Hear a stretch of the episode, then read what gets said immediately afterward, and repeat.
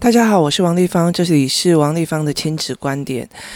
呃，上个礼拜我在工作室的时候啊，那那时候是围棋课，然后有一个小孩，因为他是陪弟弟来上课，他已经是小学三年级了。呃，妈妈就在那边陪他写作业。他在陪他写作业的过程里面啊，妈妈过了没有多久，他看我有空，他就过来问我问题，他要跟我讲说啊。那个除法，除法，有的小孩子就是有的学校规定除法的，呃，到了最后一个数，他还要再加一个零，这样子，就是他的算法规定学校老师不一样，这样子。那他就觉得说，因为这个小孩子才刚转学嘛，在原本的学校里面，老师就会觉得说，哎，你后面还要把它再加一个程序上去。那答案都是一样的，算法也是一样，只是多一个程序跟少一个程序这样子。那其实，呃，要不要做那个东西都无没有什么意义。老师只是确定他懂不懂，或者是说你会不会算这样而已。那这个妈妈很紧张的把这个东西拿给我，然后就跟我讲说啊，以前的老师他规定这个样子，那现在这个老师又规定这样子，他觉得。如果跟孩子讲，孩子会很生气，说：“怎么又这样？为什么又规定不一样？”你了解意思吗？他很担心孩子又不耐烦，因为根据经验，只要你跟他讲规定的不一样，或者是有另外的要求，他就会很厌烦这样子。那妈妈就来问我该怎么办。然后该怎么去跟孩子讲？然后他觉得老师怎么可以两边要求都不太一样，大家教的都不太一样。那那时候我觉得怎么会问我这么奇怪的问题这样子？那后来我。我当下所，我当下的做法，我就是把那个男孩叫过来，因为其实他是我思考课的孩子。那他们其实很知道，我觉得思考课的孩子，他们很慢慢的越来越知道，说地方也叫你过来是给你一个思考，给你一个想法或一个点。他没有在骂你或干嘛。有些小孩很怕被人家叫过去，是因为他们很怕被骂，因为。很多大人只有有事才会叫他们过来，没事不会叫他们过来。有事通常就是你做错事，这件事情是非常危险的事情，所以我也蛮警惕的。然后我就把他叫过来的时候，我就开手机，然后我开手机就我搜寻的项目是禁止小孩进入跟餐厅标志上面写说本餐厅禁止幼儿进入。那我就给他看说，如果有一个人。他卖的东西都是高价的水晶产品，而且它是很容易破的。你觉得这间餐厅就是有摆设都是这种漂亮的水晶啊、玻璃，那这间餐厅可不可以规定不可以小孩进去？那这男生就觉得说可以啊，因为你你又不一定赔得起。那本来那个就是你的地方，你本来就有权规定嘛。然后我又再开另外一个呃餐厅的规定，他写如果没有戴口罩或发烧满三十七点八的人，他们没有办法允许你进入餐厅。那我就说，你觉得这样规定合理吗？他说非常合理啊。如果有一个发烧的进来，他如果是 COVID-19，那这样子这一个餐厅不就要被人家封锁消毒，然后到最后他就没有办法营业做生意。所以我觉得他这样子的规定非常合理。那那时候我们在搜寻的过程，就是各个餐厅搜寻的过程里面，有遇到一个非常好玩的一件事情，就是他有看到一个欧洲的餐厅规定是，你必须要全裸才可以去吃东西，你没有全裸你不能吃东西这样。然后我们我们就开始聊说，哇塞，原来每个国家或者是不同的餐厅会有不同的规定。这是很正常的。那我就问他说：“你可以接受不同的餐厅有不同的规定，然后他收不同的客人吗？”他说：“可以啊，为什么不行？那本来就是他的地方，他本来他就提供他的料理，他可以这样做啊。”然后我就跟他讲说：“你可以接受不同的老师对数学的计算方法会有不同的要求吗？”他说：“可以啊，为什么不行？只要数字算数的过程跟算数的答案是对的。”那其实我觉得算法其实有更多种。我说 OK，那我了解了。那我就说，那这样没事的，你可以回去写作业。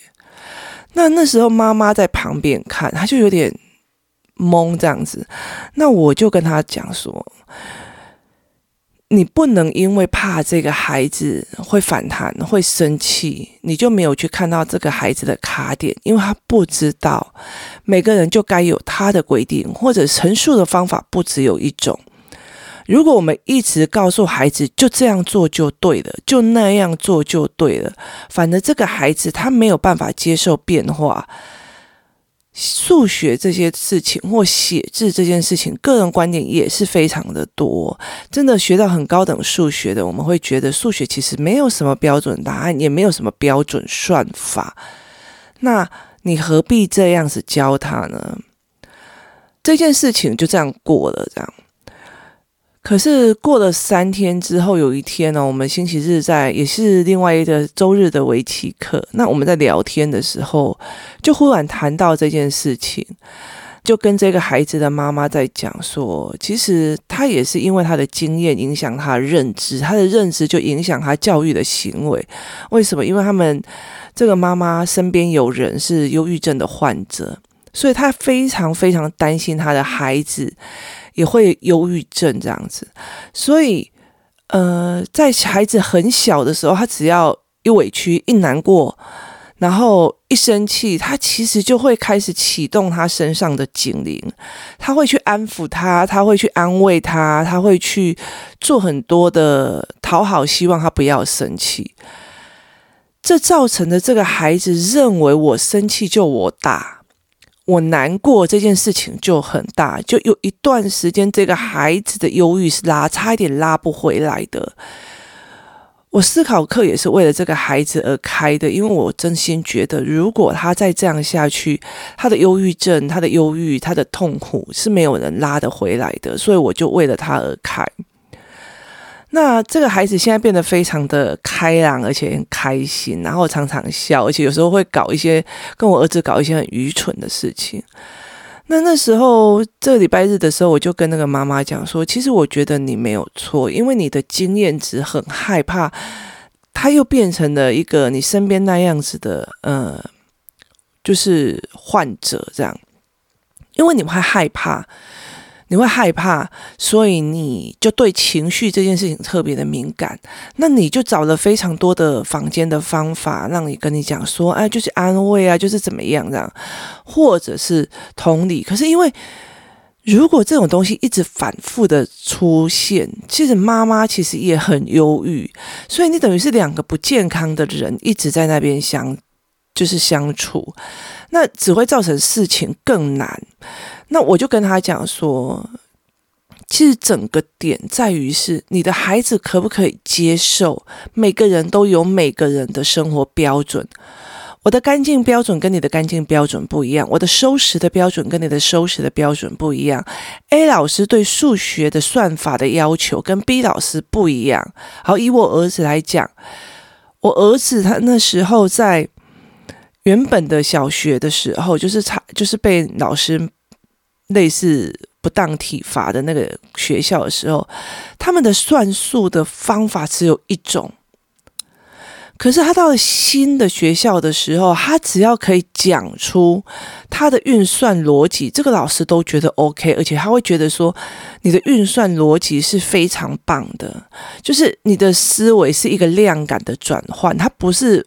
五减四等于一，或者是一个很单纯的背口诀。那我儿子他的眼睛不好，他的手又有学习的问题，所以他大部分都是用听觉在呃学习的。那他有很多的量感是我用图画，或者是我用一些教案跟教具去协助他，所以他的量感比较厉害。他没有办法，也就是说他比较难，你就跟他规定几成。就是背那个算术的口诀，那量感就很活化嘛。你要怎么算？我先跟这里借什么，我跟那边借哪一个分数来做，他的思维就非常的活化。那现在这个老师就会非常欣赏他这种这种算法，因为他每个他都可以说出的一个原因，然后每一个他都可以说出他的思考方式。所以不是有标准答案的。那我就跟这个妈妈在聊说。因为你的经验值，你很害怕你的孩子也变成一个忧郁患者，你你会一直放大他的情绪，导致他的情绪会更放大，因为他就是吸引你来看的一个方式，所以你所做的行为或给他的认知会造成，哎，我只要稍微生气、忧郁一点，我妈就会很紧张、很在意我。这件事情反而变成他的认知，所以会造成他行为就越来越忧郁。那可是我没有，我没有这个妈妈的背后这样子的心理压力，我就反而可以去很清楚的去看到这个孩子卡住的只是没有办法接受规定的不同。那因为他一抱怨，妈妈就不知道该怎么办，因为他觉得情绪那个情绪又来了，所以。到最后，我就这样讲说，妈妈也是经验值影响她的认知，甚至影响她的情绪，然后导致她的行为模式、她的教养模式，成就了另外这个孩子的另外一个经验值，然后也导致他的认知也不一样。所以这是他们母子俩的共同的一个相处状况。我那天就跟他讲说，其实这个孩子卡在只是标准的不同而已，你不需要这么的在意他生气或不生气。如果他生气了，那我就知道他真的卡在他不知道有各地的标准。那如果他不生气，那就代表他的人已经可以接受这一件事情了。我们该处理的是去看各个地方不同的标准模式。游乐园有游乐园的标准模式，有些规定就是。一百一十公分以上才可以玩，有些规定就是一百二十公分以上才可以玩。你差个三公分就是不行。你要跟他讲说，你们怎么可以这样规定嘛？不是嘛？因为你要去看他为什么这样规定。每样不同的游戏器材就会有不同的规定，它背后的原理在什么？这才是这个孩子该学的。这也是孩妈妈必须去陪伴他的，而不是你去所以说怎么办。两个老师不同的规定，这个孩子会生气。这个案例来跟大家讲说，我在处理很多孩子们跟爸爸妈妈的卡点的时候，我会去想什么经验值造成了母亲的这样，什么经验值造成了孩子的这个状况。但是我想要讲的一件事情是，我其实不太鼓励妈妈去回溯过去。为什么？因为其实。我们已经长大了，而且我们身上有很多的知识的资源，你可以去用更知识性的方式去处理这件事情，而不是一直把自己卡在过去，因为那个没有办法解决问题。所以，其实当下可以解决问题的，就是陪这个孩子去做不同的规定的状况。那。我觉得母亲是一个非常特别的存在。我觉得大人是父母是一个非常特别的存在。他们对孩子的状况是，如果有方法可以解决，他们再怎么样，他们都会去做。那你如果觉得你的亲子关系很痛苦，只是因为你不知道你该做什么，你不该做什么，这才是一个非常重要的点。妈妈。很多人在劝妈妈放手，很多人在劝爸爸放手。可是我跟你讲一件事情：如果你的孩子被霸凌了，你的孩子很痛苦，他读书读什么再读不起来，你知道妈妈最怨的一件事情就是，你看着孩子在求救，但是你不会救，你不知道该怎么办，那才是真正的痛苦。那。这个妈妈也每次都在面对孩子的情绪问题，她不知道该怎么办，她跳不出来，她自己的经验价值。当她知道了原来要带小孩子去看各地规定的不同的时候，这个妈妈就会拼了命的开始一直去做，带着孩子一直看，一直看，一直看，形塑的她的。同样的一个价值观跟认知，那他就更有办法去协助这个孩子的时候，这个妈妈的心情也得到了相对的疗愈，因为他觉得我有办法帮我这个儿子了。那随着孩子的改变，他越来越开心，这个妈妈也就会越来越松。这才是真正亲子一起共同成长的一个非常重要的点。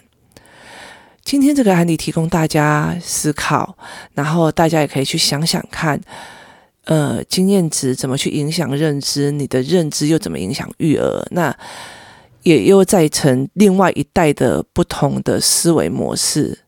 今天谢谢大家的收听，我们明天见，拜拜。